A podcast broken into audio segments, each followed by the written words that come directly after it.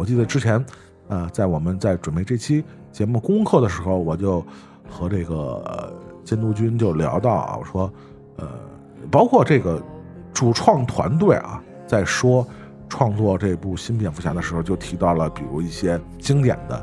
关于蝙蝠侠的漫画，比如说《漫长的万圣节》，那我就说这部电影好像也是提到了万圣节的事儿，是吧？这个故事其实发生就发生在万圣节期间吧？啊，那就是很明显，就是还是借鉴了一些《漫长万圣节》的一些故事背景在里面。嗯，但确实从情节上来说不是特别多。嗯，反而是你之前提到的这个第一年啊。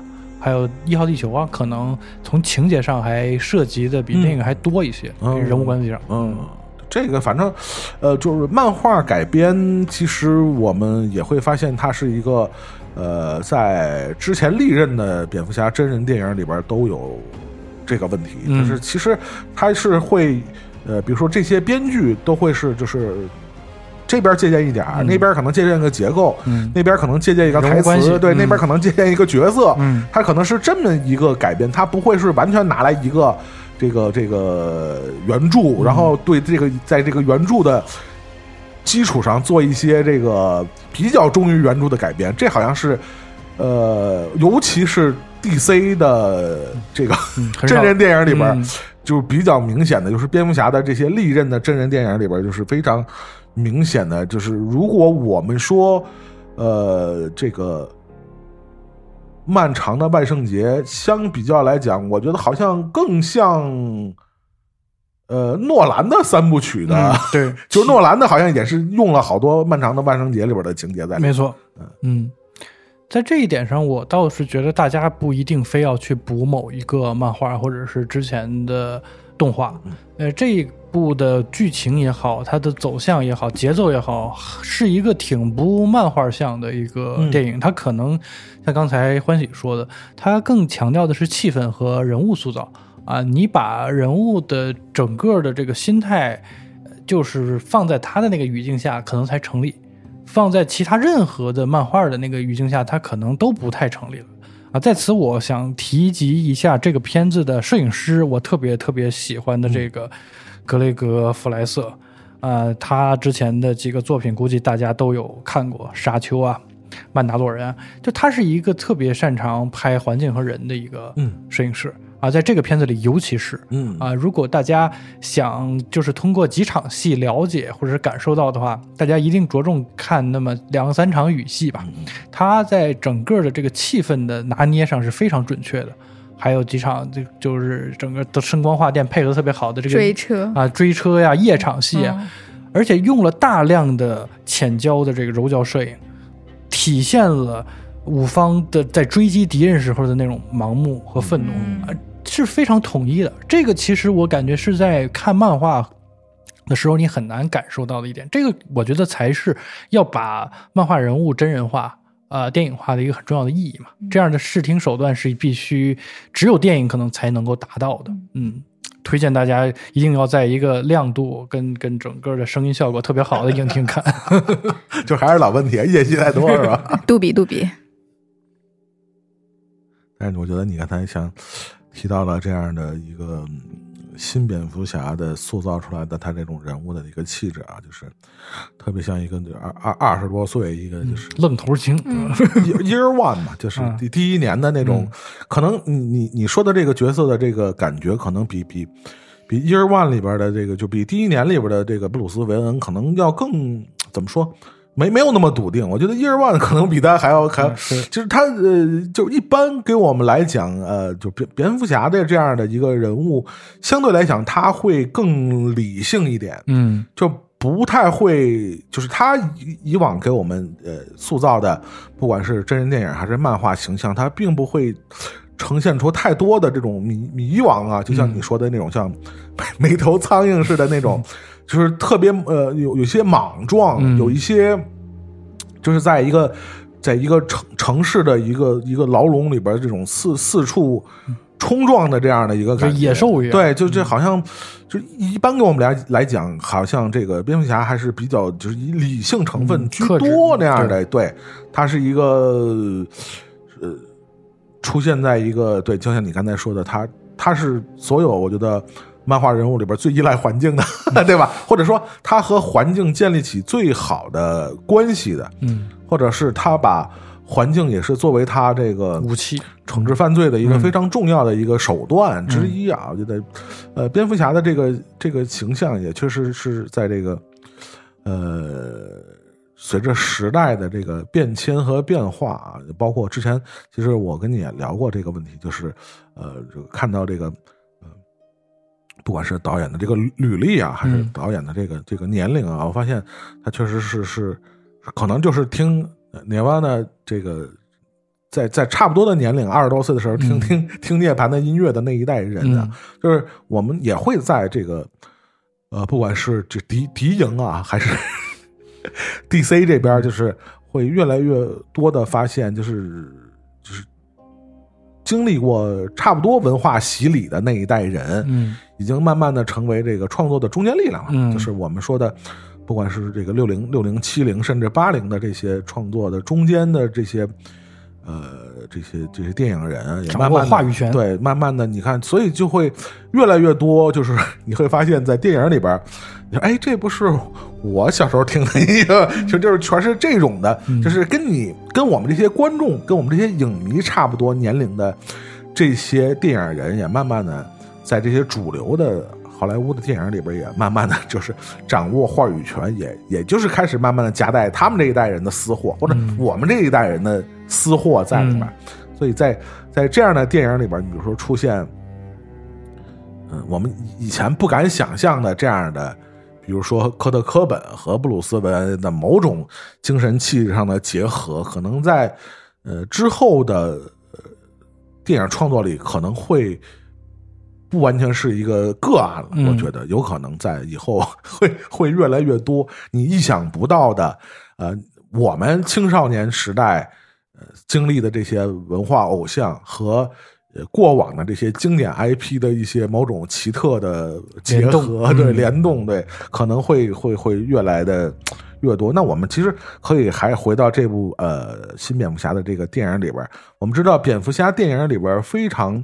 重要的一个组成部分，还有他的反派，嗯，就是这些配角，其实一直以来是非常重要的组成部分，而且而且是非常重要的，甚至是怎么说呢？是他的高光部分，是是，他甚至会抢了很多主角的戏。嗯，这在这这在以往的蝙蝠侠电影里是屡见不鲜的，甚至于在以往的真人的蝙蝠侠电影里边，那些片。那些呃配角的片酬，甚至都要高过 主角的片酬。对，比如我给大家举一个简单的例子，像当年的这个，还是说那几个不太成功的蝙蝠侠改编电影，比如说乔舒马赫的这个呃《永远的蝙蝠侠》里边，州长。呃，对，那是那是蝙蝠侠与罗宾，对，蝙蝠侠罗宾，他的两部嘛，嗯，呃，一个他请了就是金凯瑞，嗯，再有的就是刚才葛腾提到了，请了当时那个还没还没成州长，还没有成施瓦辛格，嗯，当时这两个人都是两千万俱俱乐部里边的，那时候都是 A 级大明星，对，是。就是我们现在说的，就是准就超一流的巨星了。嗯，因为两千万俱乐部是当时好莱坞的顶级的影星的配置。嗯，那相比较来说，瓦尔基尔莫和乔治克鲁尼的片酬可能都没到两千万。对，所以还是一个形成了一个非常吊诡的这么一个 一个一个现象，就是在蝙蝠侠电影里边的这个配角的卡咖位，我们现在讲咖位是要比主角要正的。嗯，这个后来在。呃，甚至我觉得都影响到了后来，包括诺兰的选角，选角的三部曲里边的，我们能看到是大量的一些影帝啊，是吧？这种的，包括大家非常熟悉的希斯莱杰这版的小丑的这个呃扮演，成为了这个影史的一个经典。嗯，所以也包括他的一些歌坛城的这些反派个人的这些这个独立的电影，比如刚才这个杨欢喜也提到的这个。Joker 也是，呃，不不但帮他拿到了奥斯卡影帝，对吧？还拿到了这个 金狮奖这样的，还挺还挺挺令人叹为观止。所以，我们这次新蝙蝠侠里边的这几个，是吧？其实也是大家非常熟悉的，呃，配角。是我觉得这个哥谭城里边不但产生英雄，跟歌坛城的反派也都是大大的有名，是吧？这所以这几个反派的表演，嗯，这次表现如何？想请二位给大家介绍一下。我我先说一点啊，就我当时看到选角的时候，我还觉得有有几个还是挺令我这个意外的啊。猫女还好，猫女还好，就是因为比较贴，呃。呃，倒不是贴，因为我们知道那个第一年里边的猫女的设定就是一个黑人，就是一个黑人，所以就就还好。嗯，呃，包括现在的政治环境，对吧？好莱坞的这个，但是我一直觉得那个谁，Zoe 就没那么黑，就他就还好，对，因为呃，因为。那个他他父亲是 Lenny Kravitz，他是一个多多民族对对，不是纯粹的一个 Africa 的一个，对对对对对，所以就是是有一定的，就是这种从肤色来看是有一定怎么说复杂性和质感的。对对，但是我我比较令我吃惊的就是当时我一度以为啊，当时官方呃官方。这个新闻一出来的时候，我一度以为是小编写反了哦，就是安迪·希金瑟和那个科林·法瑞尔。我一直觉得科林·法瑞尔是不是演的艾弗瑞的？适合当教父。对，就是就是他那个整个的做派啊。而安迪·辛瑟，你不觉得演企鹅人合适吗？就是他动捕就行了，就是那个动捕的，就那个就是。就我当时那个新闻一出，我说操，这俩人是不是写反了？我一度以为是写反了，但是就是。这次在影片里边，你觉得这几个重要，应该说四个重要的反派，嗯，也算猫女，其实也算反派嘛。嗯，然后呃，艾艾弗瑞的不算反派，但是是一个经典的配角角色嘛。就是这几个人的表现，你们觉得？怎么样？在这包括保罗·达诺，我们知道是一个非常好的年轻演员啊。对，以往也在各种文艺片呃片子里演一些奇奇怪怪的角色啊，尤其以变态为主。对对对对，反正就是不正常那块的。那我们觉得这这这几位在新蝙蝠侠里边的表现如何啊？杨杨姐，对杨姐先说，杨姐先来啊。嗯，首先啊，就是那我再继续说第三点，你刚才第一个问题就是以一个。非粉丝的角度，还有什么值得推荐的？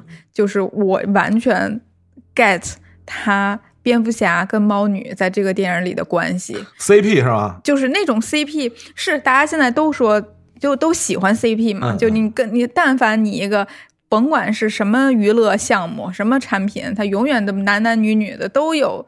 CP 没有也能给你生炒出来，但是我觉得这个电影它这两个人的关系，然后和那种催生出的化学反应是很有意思的。嗯，就是这两个人他，嗯，说说的直白呢，那就是什么从开始的相爱相杀呀，因为也知道就是猫女其实是反派，她不是说跟他。就是纯一头的，嗯，然后但是呢，他们俩又完全有一些惺惺相惜的东西，就是你能就是在这两个人的互动，而且一看猫女可能会更喜欢蝙蝠侠一一点儿，嗯，在他们俩的聊天啊什么的，蝙蝠侠谁都不爱，嗯，对对，但那个时候他还是就是说，我觉得蝙蝠侠对他可能更多的是一种就是。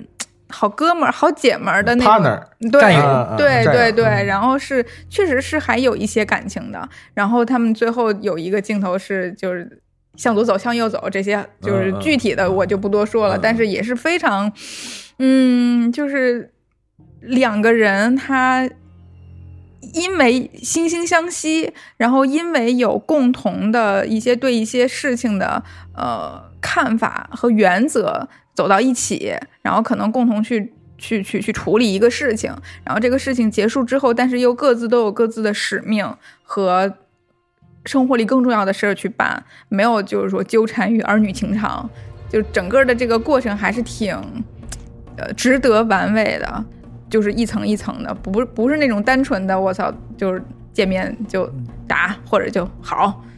这这这种，所以我是觉得，嗯，邹毅演的也也还挺好的。那我我我我可以问一下啊，这个正好也不也不用踩敌营啊，就是就是 你们阵营里边就是历历任的啊，历任的猫女的那些扮演者啊，呃，包括蒂姆伯顿版的那个米歇尔菲菲菲菲菲菲佛姐啊，当年也是这个风情万种啊，演的这个猫女的这个角色，后来有一个那个。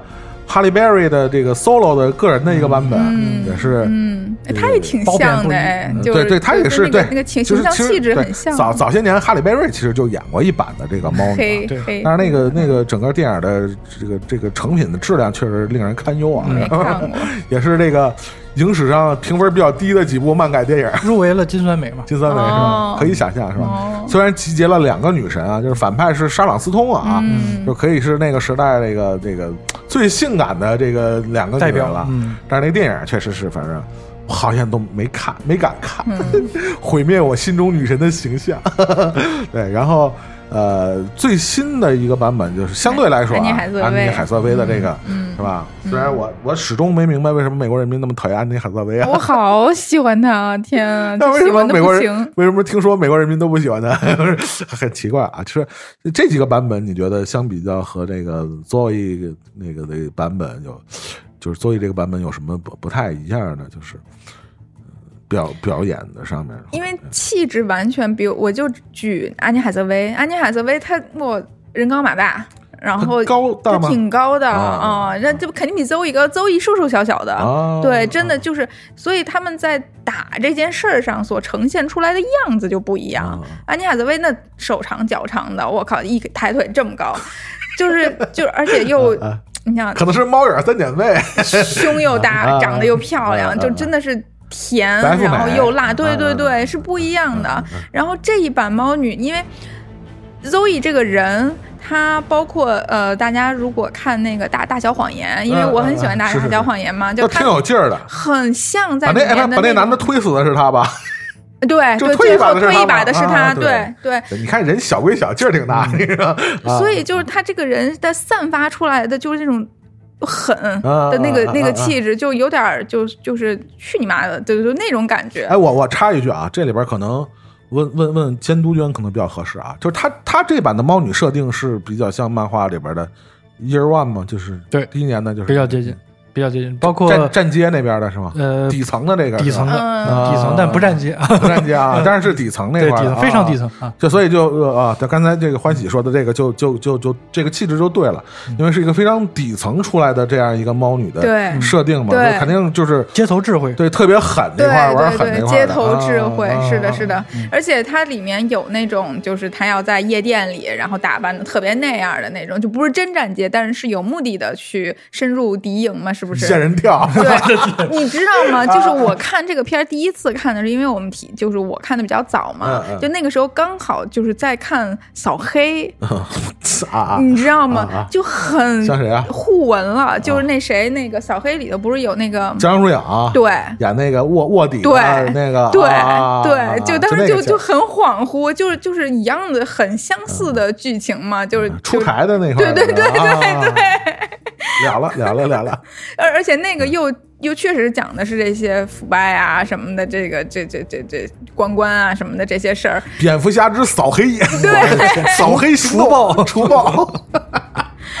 哎呀，挺狠的这个。所以，而且这个这一版的猫女呢，她其实她在里面，她是为了她的。说是闺蜜，但是也许是别的关系的女朋友。行了，差不多了啊，要剧透了啊。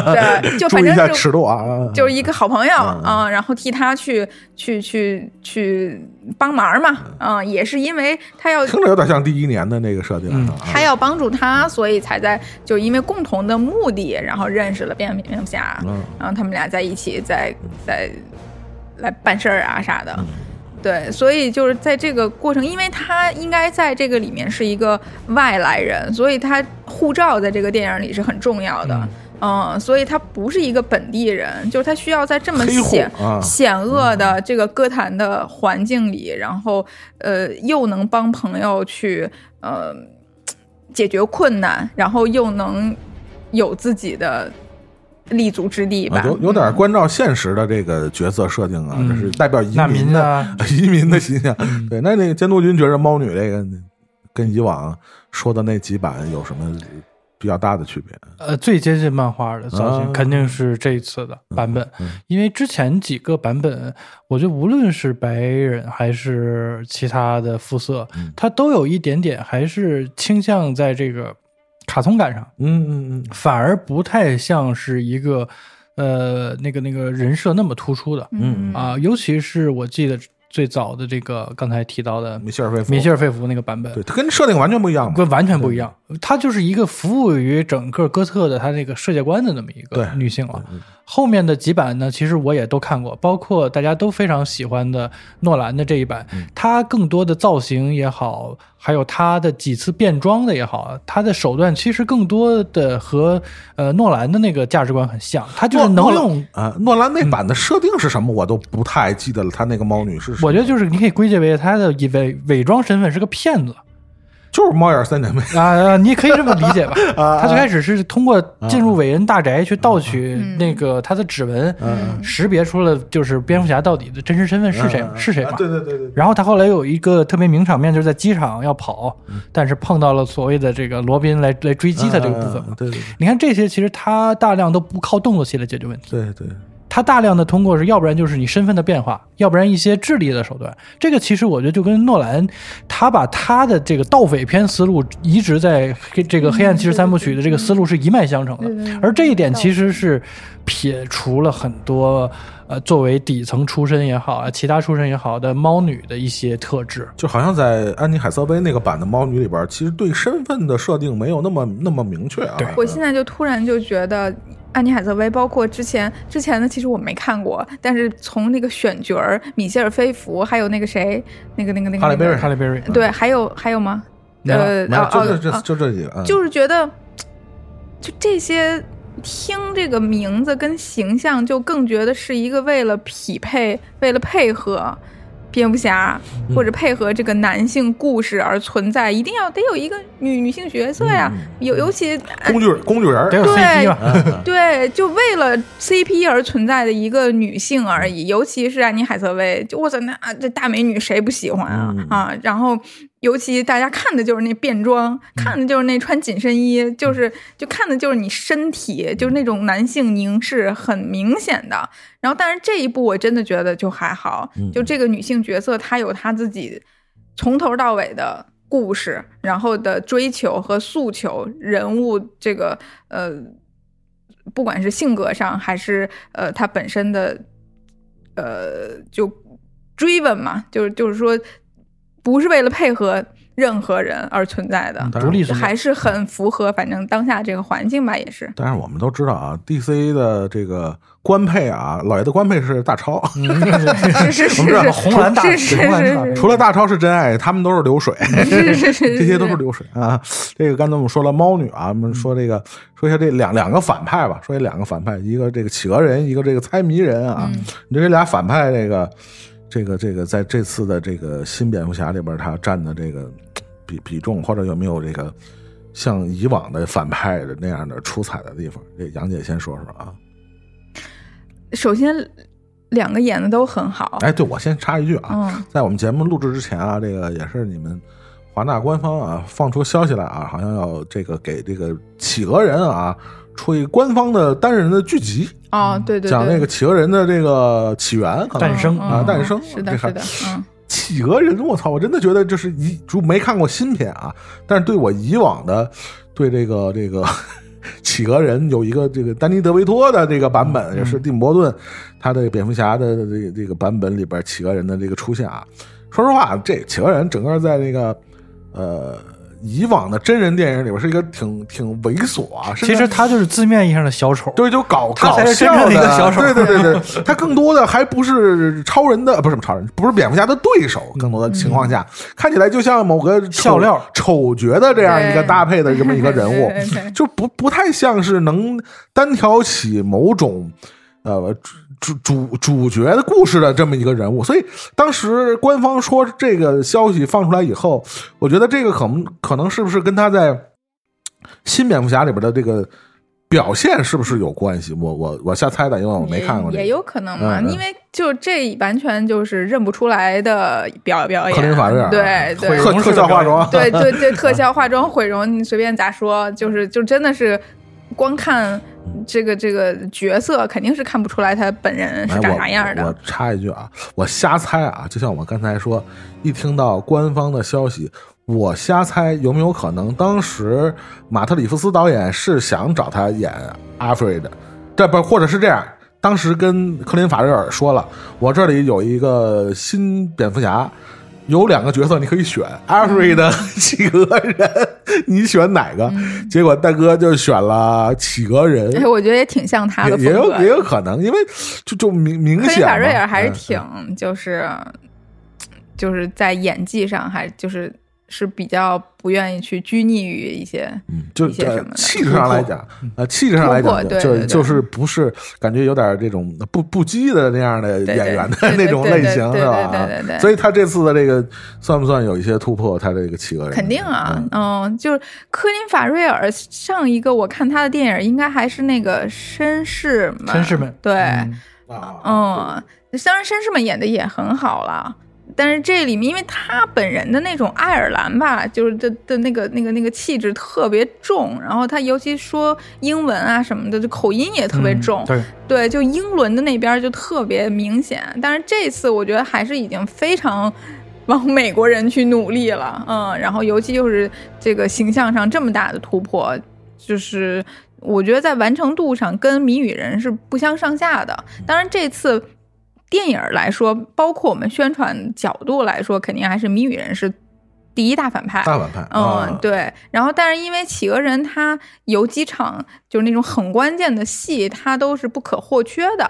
然后他在这些戏里完成的也都很出色，所以我觉得就就是就这这个戏里本身没有演员是拉胯的。嗯嗯，我我觉得是这样。对，监督君觉得这次企鹅人配不配真正意义上当一个蝙蝠侠的对手？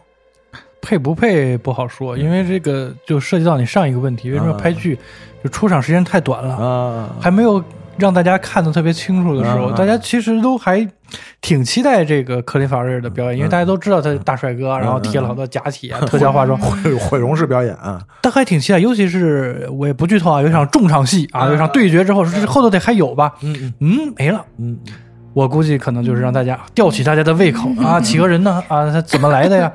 有点像咱们上次聊的这个，这个这个这个赵喜娜的这个，嗯嗯嗯，HBO 的限定剧，Peacemaker，对 Peacemaker 一样，会不会有这样的一个操作？但是我又觉得有点像那个，就跟超级英雄没关系啊。那个绝命毒师，他不是给那个 Saw 给那个律师风骚律师读，对，他在他在绝命毒师里也不是一个，就也是一个小丑类，不是特别重，对对。然后，但是我不知道，可能是因为表演。然后可能是因为，就肯定是有一些值得深挖的原因，然后给他塑造了这么出色、这么牛逼，甚至比《绝命毒师》还好看的那个《风骚律师》的整个这个剧集。因为这个问题，我可能要问问监督君稍微那什么点的啊，就是，呃，我我。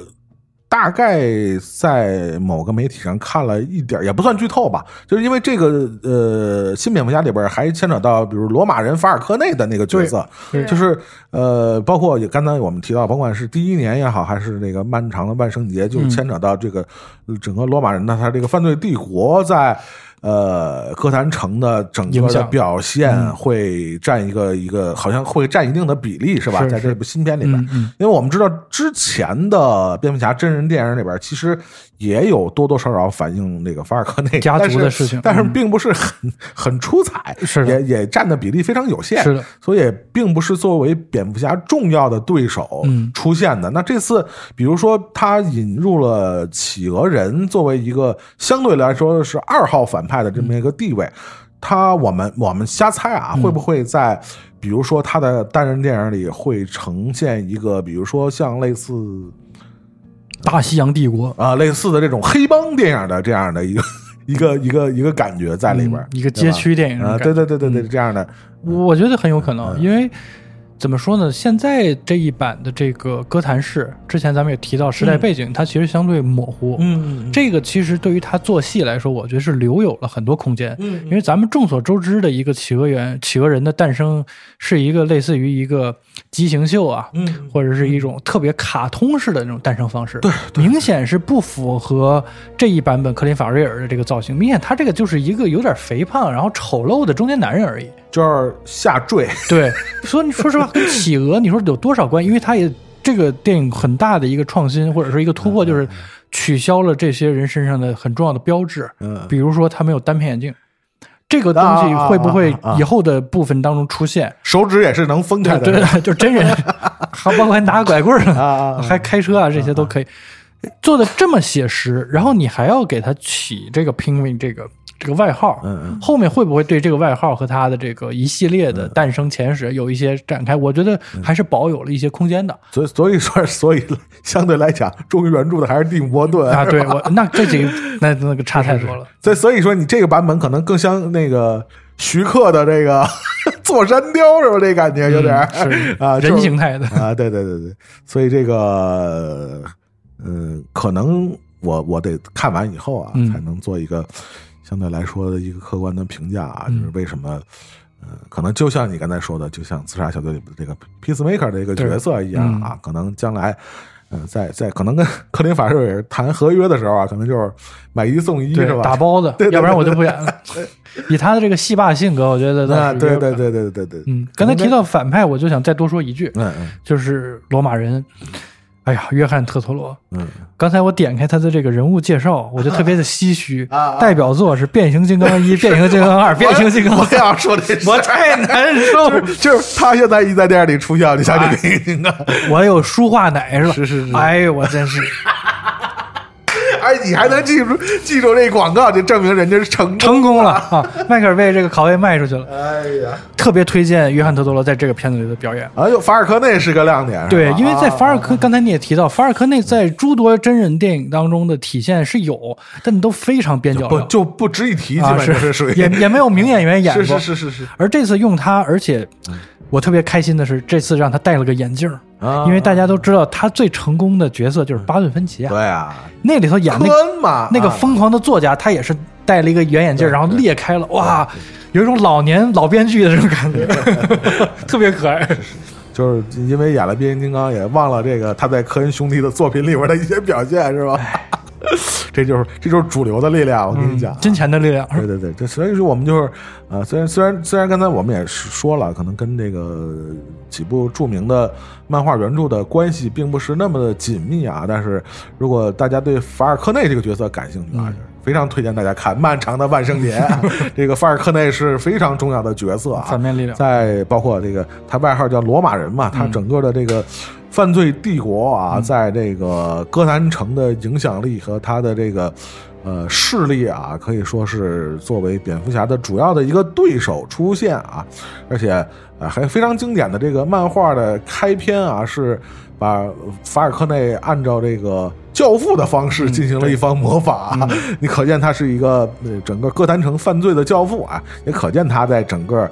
哥谭城的地位啊，是吧？就是 还是非常可观的啊。就是我们说了，那下面可能就要提到了最最最大的那个反派啊，就是这次在新蝙蝠侠里边作为蝙蝠侠的最主要的对手，就是猜谜人啊，就是谜语人啊，谜语人。现在官方的这个啊是谜语人。对，我我我听过一个比较更更什么的翻译是。叫弥天大圣啊！我也听过这个，是吧？就是金凯瑞那个版本，那时候翻译叫弥天大圣啊，听起来比较有气势，是吧？这个保罗达诺在这次的表现，也请杨姐来来介绍一下，这怎么怎么样？这回发挥空间大不大？会不会成为他的一个比较经典的一个代表作品？觉得跟他以往的。嗯，虽然是作为一个就是漫改角色，但是某种气质上跟他以往的角色是有有一点异曲同工的，就都是那种宅不拉几的，就是闷不拉几的，就是那种怂，对对对对对对对，就很 nerdy 的那就那么那么一种角色，然后只不过就是这次他那个就是是一个反派嘛，嗯，然后又是一个什么连环杀手。嗯，而且又都就是得逞了好几次，嗯，所以是有一些，嗯嗯，唬人的，我我觉得还是还是挺唬人的，挺唬人的 是什么评价？就是啊啊啊，气势上有唬人的，对对对，就是他整个的那个，就是你从外面包装来看，戴着那个他自己的面具，但是又戴着一个大厚镜片的眼眼镜嘛。啊，然后还有呃，弄的给各个受害人弄成好多，要不就围围炸弹吧。然后因为有很多那种就是犯罪现场嘛，啊，你就就是会想说，我靠，到底是一个什么样的连环杀手，然后能把这一个一个案子都做成这样，嗯，然后又确实有那个十二宫。啊，对，就是是吧？对对对，大卫芬奇的，对对对对对对对对对，就是就是让人很很很困难，就是步步为营那种感觉。对，就是因为他每每次他都抛出一个东西，哎，我就在这儿，哎，你就抓抓不着我，哎，你就不知道我在哪儿，就是那种很挑衅的那种感觉。然后这个时候，就是我我觉得就是这种方式，然后碰到了。这个现在这个 teenager 的呃年轻的蝙蝠侠的命门，就是他肯定又特别讨厌的，就是这么搞我。然后，但是呢，他自己的能力可能又受限，就是又没有办法说，我操，我一下我就抓住你。然后，所以就他还是挺挺崩溃的，就是把蝙蝠侠搞得挺崩溃的。所以就是这样一个嗯，但是呢，其实。他们俩的角色是在电影里有互文的，嗯，蝙蝠侠是能够在谜语人的身上看到自己的影子的。啊啊啊啊！还有这一层，对啊，别的我就不能再多说啊。这这在以往的这个不管是漫画里边，确实不多见啊。我这我这一点确实还想特别想和这个监督君啊聊一下这个，尤其是嗯，弥天大圣，呃，弥天大圣在包括在。我我说实话，我觉得即使在漫画作品里边，呃，弥天大圣虽然是一个历史悠久的这个蝙蝠侠反派啊，但他一直以来就不是认为我不是认为是一个非常重要的对手，在在整个蝙蝠侠这个系系列漫画作品里边，包括他那些最经典的改编作品里边，其实因为最近一段时间我比较集中的看了一下这些嗯非常经典的蝙蝠侠的漫画作品嘛。你其实你会发现，呃，Jo Joker 的位置，这个他的地位啊，毋庸置疑，自不自不必提啊 啊，呃，包括近些年的这些经典的蝙蝠侠的漫画里边，Harvey Dent 就是双面人的这个这个地位啊，也是越来越重要啊。其他的包括一些稻草人，一些一些角色啊，但是弥天大圣就是谜语人那个形象，确实在。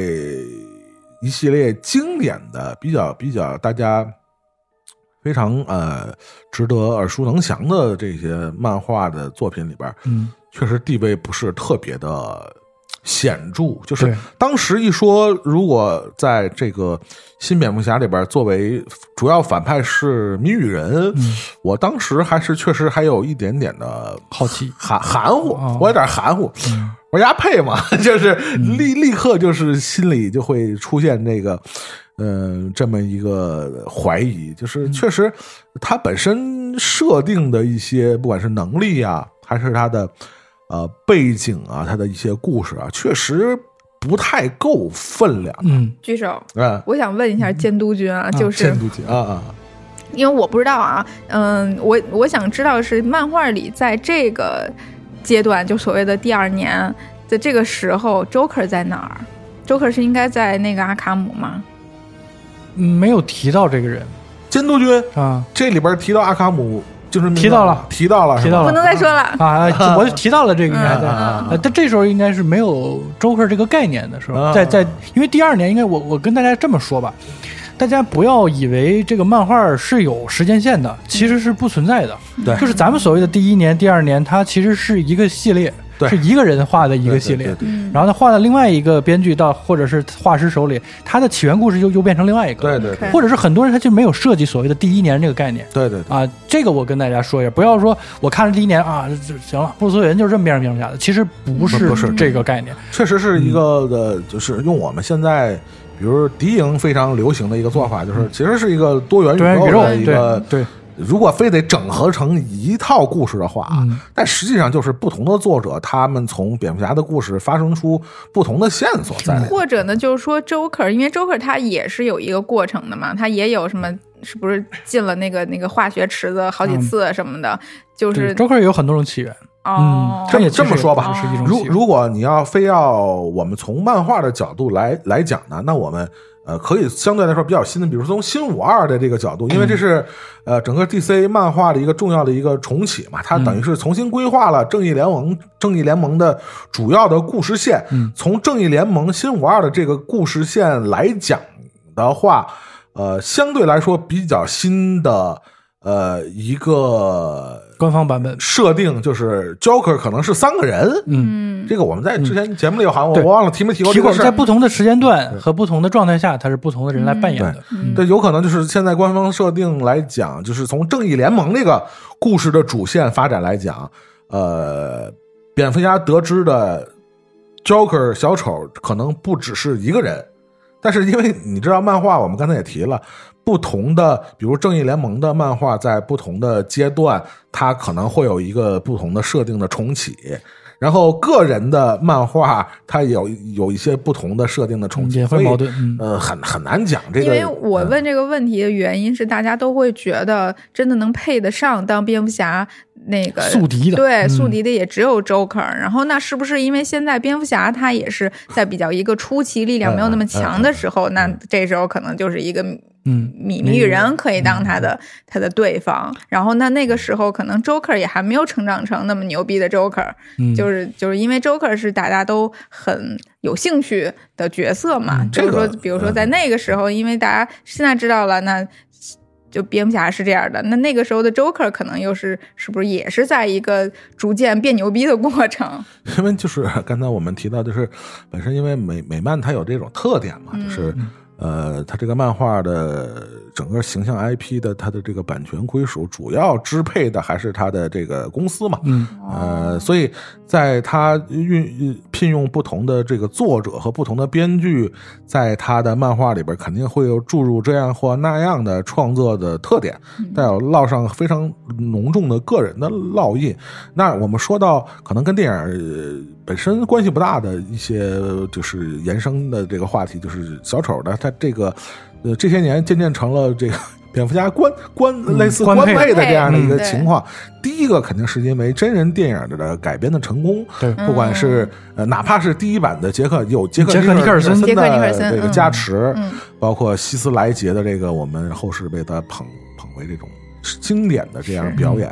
包括这个凤凰帝的这个对获得成功的电影的这个表演，其实是一系列的加成，从而也导致了呃，包括在就是 DC 官方漫画上，其实越来越加重小丑的他作为蝙蝠侠宿敌和他某种程度上的一个一体两面的这么一个形象。就是我们知道，可能更多的时候在小丑出现的时候，小丑就代表着一个极致的混。混沌的混沌的本身，就是非理性的集合集大成者，就是单纯的非理性的一个角色。而蝙蝠侠作为一个秩序和理性的代表，所以他们成了一体两面的这样的一个。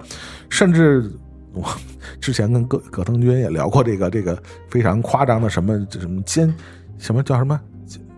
小丑蝙蝠合体的那个叫什么？奸笑，奸笑，奸笑蝙蝠的这样的多元宇宙的这样的特别奇怪的弹吉他的啊，就类似这种，就是对。当然，这个我我我们是，我跟他，我跟我跟葛腾聊的时候，我们也是对这个这个宇宙持某些保留的态度啊，因为就我觉得有点跑偏了，和和过往的这个这个主旨，就是说，呃，但是我还是必须说到。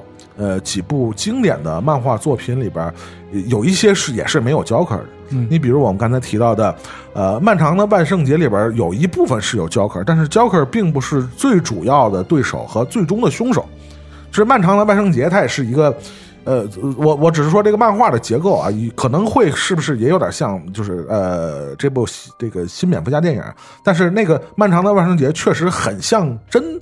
侦探小说，对侦探小说那个形式，它是一步一步在揭开这个所谓的这个节日杀手的他的这个真面目，其中也也也有 Joker 的出现，但他并不是一个主要的角色，甚至可以说他是一个可有可无的一一段一趴之一。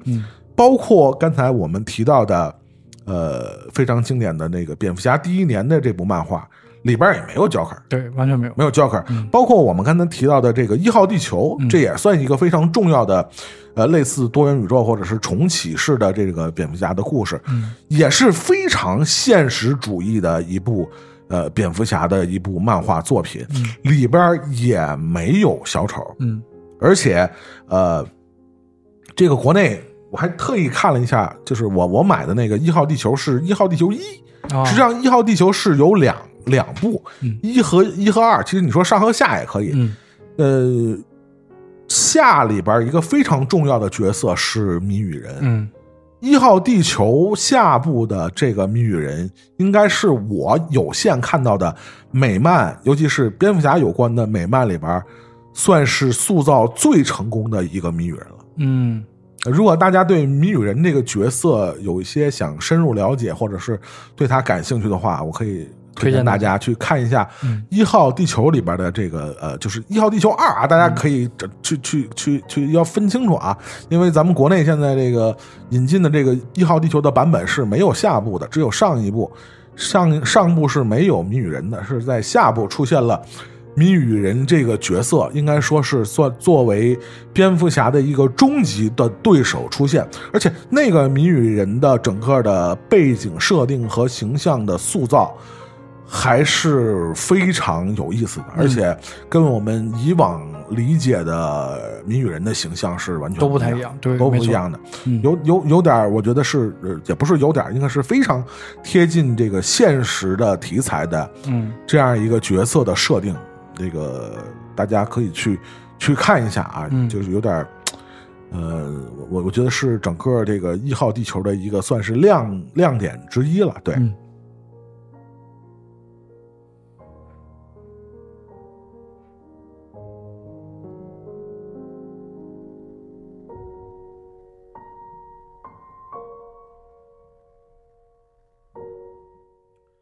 才跟大家说了这个。好多这个新蝙蝠侠电影中的这些反派角色啊，嗯，好像真的就是每次蝙蝠侠真人电影的这个出重重出现和重启啊，都会伴随着数个反派角色的出现。当然，还有刚才我们提到了一个非常呃跟蝙蝠侠息息有关的这个。个人物啊，就是老管家阿福，管家侠，哎，艾弗瑞的，这次让那个安迪·希金瑟去演，我还真是有点呃，还真是有点怎么说呢？摸不着头脑，摸不着头脑。我一直觉得是企鹅人，我不知道为什么。就这次的呃，对艾弗瑞德的这个琢磨，呃，是一个。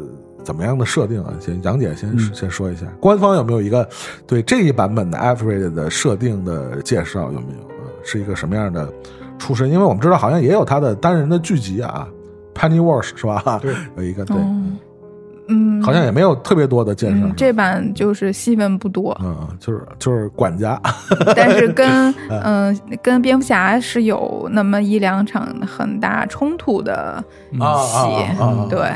别的不说了，嗯，那就有点像，像像一号地球的那种感觉，对吧？它在代际关系这个其实有点像一号地球那种感觉，嗯，它是是不是也跟以往的包括这个什么铁叔啊、凯恩啊这种干爹啊，特别的英格雷式。我举一个例子，你还记得《Joker》里面，就是 Joker 在他妈病房里跟他妈有有那么一场戏，你还记得吗？呃，就要捂死之前那个是吗？把他妈捂死之前那个之类的，就是比较，就是说你怎么回事啊？是有一些可能疑问，嗯，对，就是对于他妈的，反正 anyway，我想说的就是他跟呃阿尔弗雷德就是一场重头戏，就让我想到了 Joker 在病房里跟他妈的那场戏，嗯嗯。而且这一次，我感觉阿尔弗雷德的这个状态，以及他所谓军情六处的前身的这个体现，那说了是军情六处啊，说了说了，呃，会比之前的这几个版本都多一些。这个可以大家期待一下。嗯，他不不仅仅是端茶倒水了啊。这相比来讲，好像我我印象中的真人版的阿尔弗雷德好像。铁叔那版也没说是军情六处。啊，对，但是迈克尔凯恩好像也没说自己是，没说，因为他们这个岁数可能不太符合，就那岁数有点有点大大是吧？对对对，尤其迈克尔凯恩那个岁数的，就是嗯，你可能一战的这可能是一战的军情六处的，但这一次我感觉大家好像也达成了一个共识，就是管家侠就得是特工出身，好像也是因为 DC 之前铺垫的这个单人美剧啊也好，就已经给大家形成了这样的一个概念，所以。你必须得具备一点别的技能了，文武全才。对，其实从铁叔那开始就已经开始进化了。铁叔那修手套什么修车，对对对对对，有点有点那个是整个的他那个形象的塑造啊，就有点偏向这个干练的那个形象。对对，在在此我也多说一句，其实我有一点不是特别开心，嗯嗯，因为他其实重叠了另外一个角色，啊，就 Fox。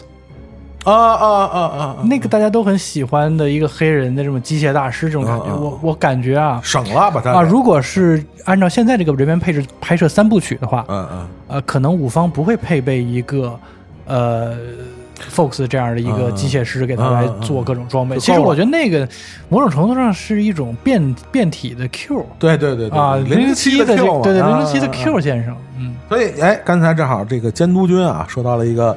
我下面要问的非常重要的一个问题啊，呃，这个问题我还是先问一下甲方啊，这个是真的还是需要请甲方来回答？呃，新蝙蝠侠以我们现在知道的他在呃北美上映的反应和不管是评论上也好，还是票房上的反应上也好，呃，官方上有没有三部曲的规划？关于新蝙蝠侠的，那甲方肯定没法啥也不能说呀。你这问甲方，甲方能说的就是那个谁，那个呃，五方前几天就是在串听的时候，串什么？串听啊！串听的时候，有人问他说啊，还有没有什么什么的呀？啊，说我，反正他他就说我很想有，就是这样啊，没了，我很想有，自己猜去吧。对啊。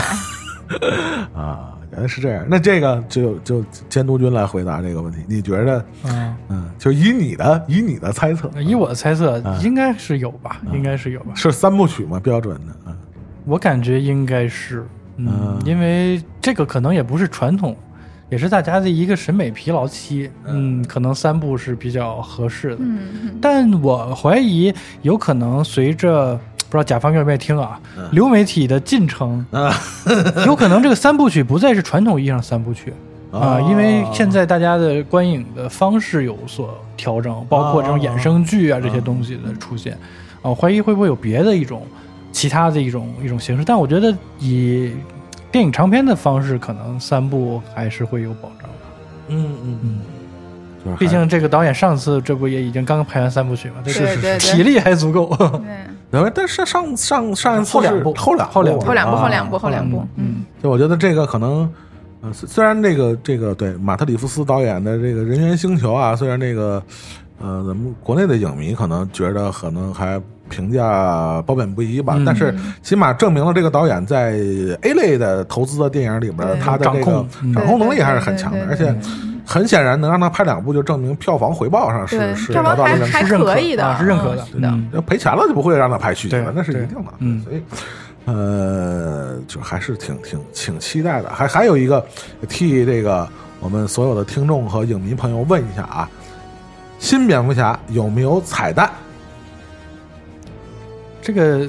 这个这很明显吧？我觉得这个 现在保洁阿姨都能回答是吧？对啊，我觉得这个大家就还是做到最后啊。嗯，对对。虽然虽然这个我们知道以前诺兰同志是特讨厌这玩意儿是吧？搞他妈什么彩蛋，他妈好好拍电影是不是？但是显然这个因为也毕竟是多少年形成的这样的这个对于漫改电影的一个观影的习惯，对，嗯，所以这个大家。一定要坚持到是是最后吗？对对对，而且跟咱们嗯刚才这个两个多小时的聊天嗯还有关系，对，嗯多的不说了啊，那是确实要要要坚持到最后，片子很长但，一定要坚持啊，坚持到最后。呃，就这，哎，我不知道下面的这个问题是不是牵扯到一个呃剧剧透的问题啊？这个甲方可以选择性的回答啊，呃。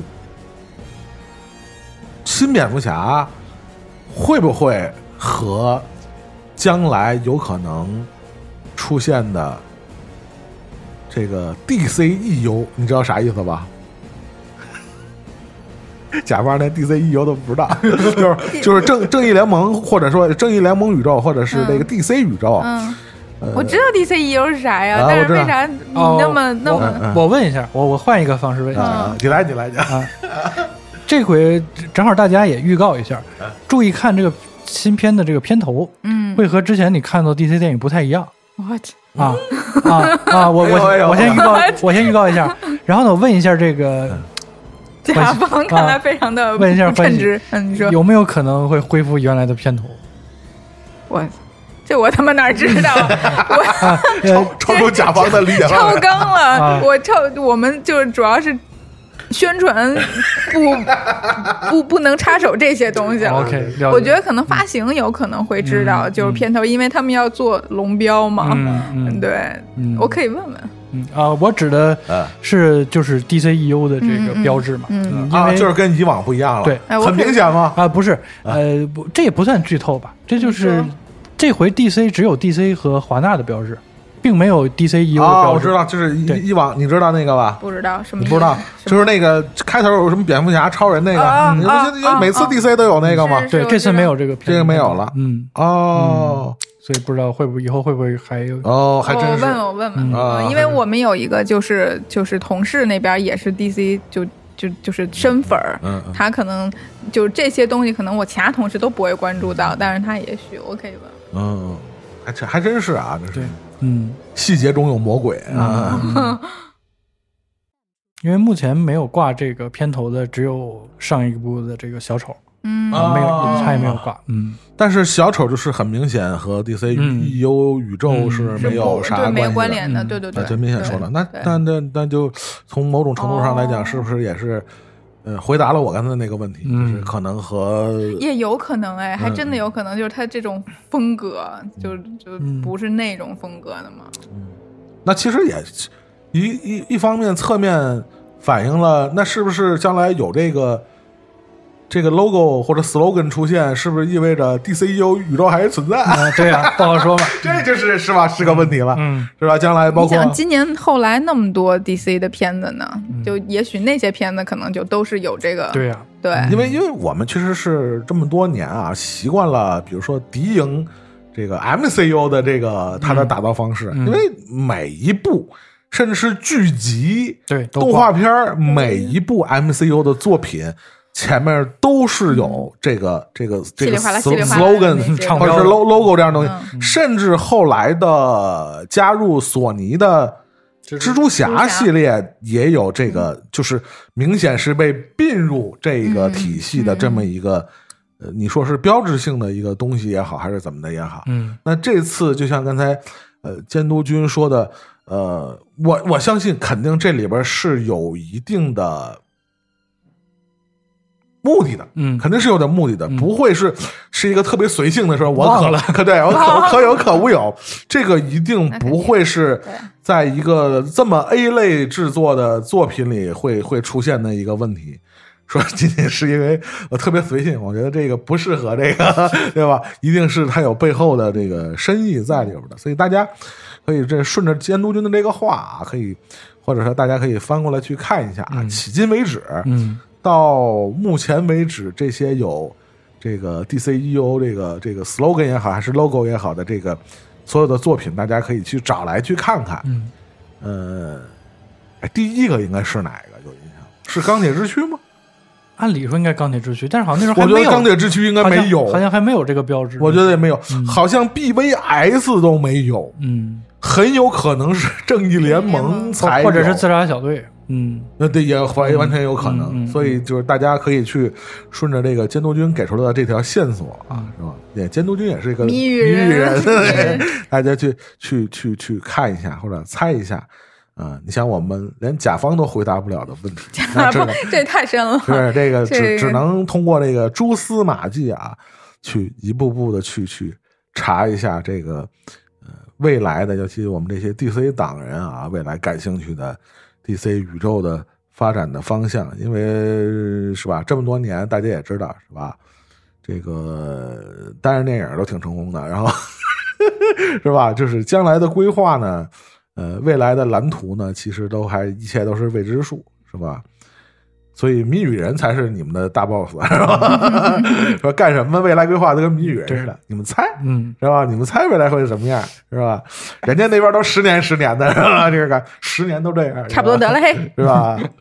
所以这个，对我们今天请甲方来，还有一个另外一个非常重要的一个工作工工作，对对，这个我们请甲方说说这个我们福利的问题吧。福利跟上回一样，咱们都跟上回一样还行。跟福对呀，跟那个咱们每次就标配都差不多，而且但是呃，具体数字因为都还不知道嘛，所以等咱们咱们等那个节目上线就关注呃微博文案吧。啊，微博文案，嗯，对，包括都还没盘出来呢。对，包括大家如果在我们的这个群里边啊，都可以去关注一下我们后续的这些福利的活动啊。然后，如果想加入我们的这个呃天堂电影人的这个群啊，我们这个群叫天长啊天堂地久啊，这个加群的方式是在微博呃里搜索“天堂电影院”这几个字啊，堂是糖蒜的糖，院是曲苑杂谈的院，哎对，找到这个置顶的这个微博，扫我们的这个二维码，就让我们可以给你嗯加到这个微信群里边啊。这个活动啊，我们也会在群里边这个。一二三，哎，一而再，再而三的跟大家 对公告一下，生怕你得不着奖，生生怕你拿不着奖。我跟你讲，你要拿不着奖，我们比谁都着急。对，这个陆后面这个陆续的这个福利啊，大家如果。啊，关注这个以往有甲方参与的这个，当然，甲方现在既然已经坐在这儿了，那就那个甲方的作用就是在宣传一下 神奇动物，神奇动物邓布利多之谜。因为什么我就是可以硬硬扯到一起？那是因为对这我们这个也有神奇动物啊，是吧？对，蝙蝠啊，不是啊，企鹅呀。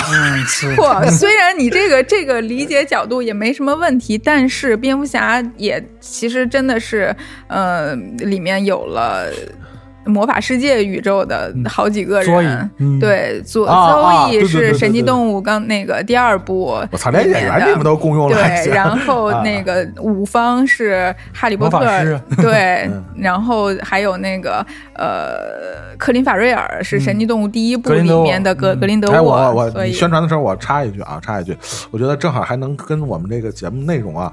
做还做一个结合，就为为什么呢？我这么说啊，呃，将来你们在上包括黑亚当和沙赞二的时候，为我为什么提到这两部电影？因为这两部电影很有可能是为 DC 宇宙引进魔法概念一个非常重要的作品，对不对？嗯，对，就是你看，你看人家那边都已经什么这个奇异博士，其实都二了，都二了。你想，都都二，你们这边一还没没对接呢。就是一直以来，这个正义联盟那块也是，就是。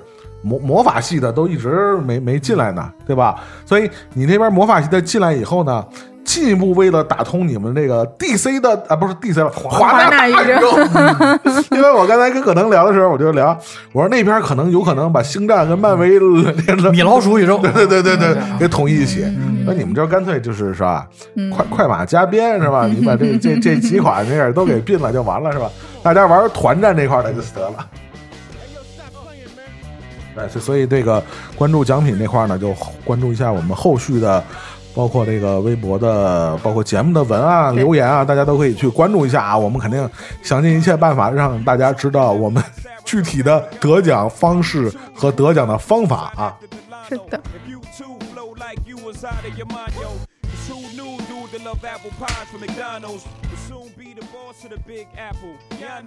啊，今天在新扁的这期节目最后呢，我给大家放一首和新扁的内容虽然没什么关系，但是跟新扁的演员有关系啊。那个就是 Zoe，Zoe 就是猫女的扮演者 Zoe，她的她她老她老爸这个 Lenny Kravitz 和这个 Jay Z 啊，他们俩合作的一首作品啊。叫叫《Guns and Roses》，就是枪炮与玫瑰啊。这个歌里边的意思就是说，我们的生活，呃，可以有选择，可以选择枪炮，也可以选择玫瑰啊。我们也知道，现在，呃，包括这个电影上映的时候，国内的这个疫情啊，有有又有进一步这个这个扩大的这个趋势啊。国内的可能这个好多地方的这个影院啊。迫于疫情，可能要暂时没法让大家看到电影。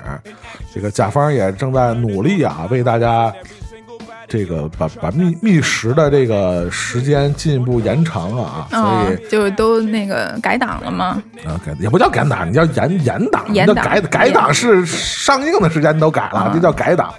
对吧？就是延长这个，为了让大家就是能等到这个疫情退散的这个时间啊，让大家能能看到这样一部，呃，这一年也看不到多少这个这个 A 类的制作的这个大片啊，所以也是，呃，是生活里选择枪炮和玫瑰嘛，就是。